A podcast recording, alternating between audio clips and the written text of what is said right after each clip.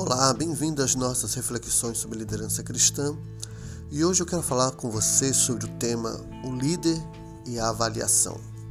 Provérbios capítulo 13, versos 16 é o texto bíblico que nós iremos meditar um pouquinho, que diz: Ela sabe avaliar a conveniência de um campo agricultável e o compra com seu salário, planta nessas terras com a sua própria vinha.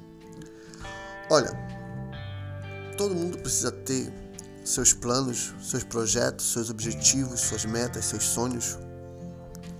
Mas é importante que cada um de nós, principalmente como líderes cristãos, precisamos estar avaliando aquilo que nós estamos fazendo, os projetos no qual nós nos metemos.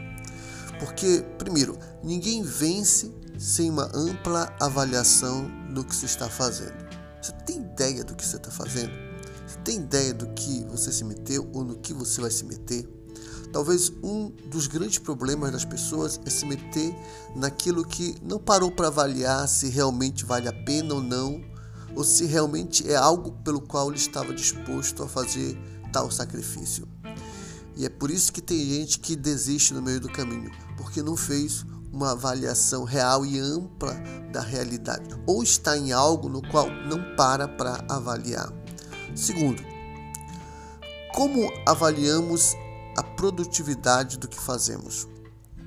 Isso também é uma questão interessante porque você vai fazendo as coisas e não, não vê se realmente o que você está fazendo está dando resultados.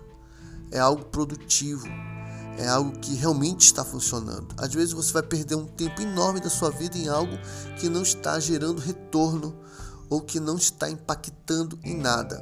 Você é um líder que não tem condições de avaliar realmente aquilo que está acontecendo. É um problema sério, porque nós necessitamos estar olhando, avaliando se o que estamos fazendo realmente está dando certo. Uma outra questão com relação a esse assunto é como lidamos com os resultados da nossa avaliação? Digamos que realmente você seja uma pessoa preocupada com a avaliação e descobre a realidade a respeito dela. O que você faz com isso? Engaveta? Não, eu acredito que você precisará, claro, é, montar estratégias, olhar direito o que é está acontecendo, onde estão as falhas, onde estão os problemas, para que você encontre um caminho para melhorar, evoluir e se desenvolver cada dia mais. Uma outra questão é: não importa como nos sentimos a respeito do que fazemos, a avaliação é a verdade. Então não tem mimimi. Você precisa ser real com aquilo que você avalia, para que você possa tomar posturas diferentes na sua vida, porque tem gente que está diante da verdade e muitas vezes não quer aceitá-la e vive num mundo de Alice longe da realidade da qual deveria mudar para melhorar como líder. E para encerrar, na avaliação, compartilhe soluções e assuma responsabilidade. Quando você está com a sua equipe, aí você avalia os resultados, avalia o que está acontecendo.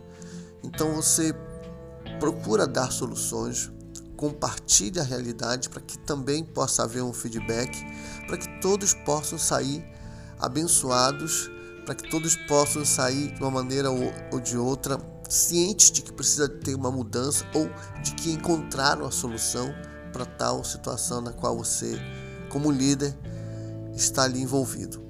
Então, avaliar tudo que fazemos, nossas posturas, nossas realidades são necessárias para que um líder possa exercer uma liderança com excelência. Ok? Então, essas são as nossas reflexões para hoje. Que Deus te abençoe. Até a próxima.